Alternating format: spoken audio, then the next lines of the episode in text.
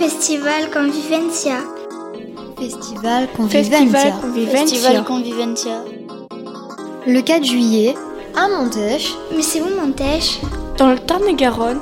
En Occitanie. En France. Convivencia. Convivencia. Convivencia. Festival Convivencia.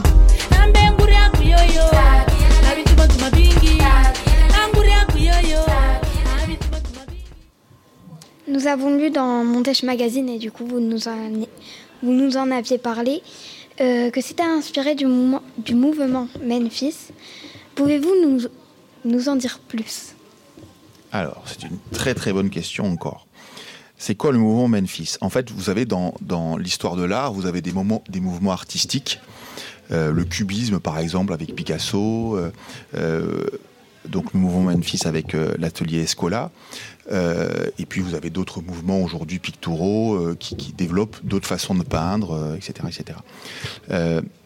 avec les fresques, par exemple, qui est un autre mouvement artistique initié par, par, par, du street art.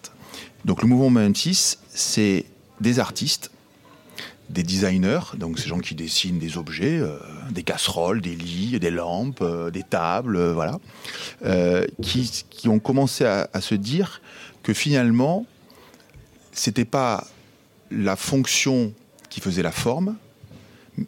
Donc, par exemple, une chaise, vous dessinez une chaise et vous faites en sorte qu'elle vous soyez bien assis. Et c'est la première chose importante quand on dessine une chaise. Et ils sont de dire non, la chaise, on veut d'abord qu'elle soit jolie, qu'elle soit rigolote, qu'elle soit colorée, qu'elle qu qu qu ait, une forme particulière.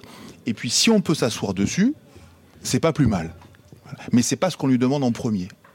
Donc ils ont inventé des objets, des tables, des lampes, euh, des, chaises, des canapés, des, guéridons, des, boîtes, effectivement, qui étaient d'abord des objets qui étaient agréables à voir, qui était très joli, qui interpellait, très très coloré. Hein, donc ils ont associé beaucoup de couleurs, qui était aussi une façon de créer des, des matières nouvelles avec le plastique, avec le polymère, avec l'inox, etc.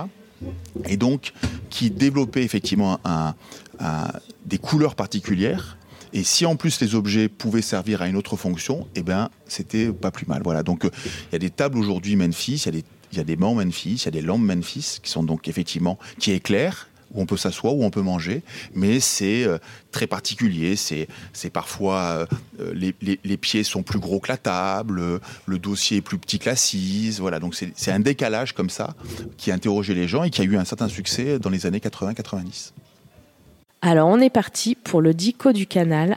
Qu'est-ce que ça veut dire euh, draguer? Euh, Je pense que dans le contexte du, des bateaux, c'est plus euh, amarrer ou se mettre sur un, une rive. Euh, chavirer. Après moi, je peux expliquer ce que ça veut dire hors bateau, mais... Alors vas-y.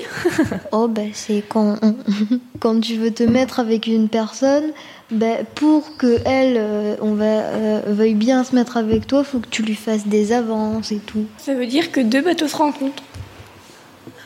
Ils se cognent dedans, bah. Interchoc. C'est pas mal comme explication ça. T'en penses quoi, Flora euh, Pourquoi pas Toi, tu as l'air persuadé que c'est un truc plus en lien avec les bateaux. Ouais, je pense que c'est plus euh, un truc sérieux. Mm. Draguer, ça veut dire en fait le canal, il y a des écluses et on peut vider des parties du canal.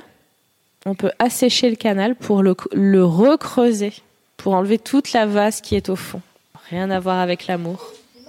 À votre avis, ça veut dire quoi cajoler? Moi, je trouve que ça ressemble un peu à une cage, donc peut-être mettre quelque chose dans une cage, mais bon, pour les bateaux, je trouve ça un peu bizarre.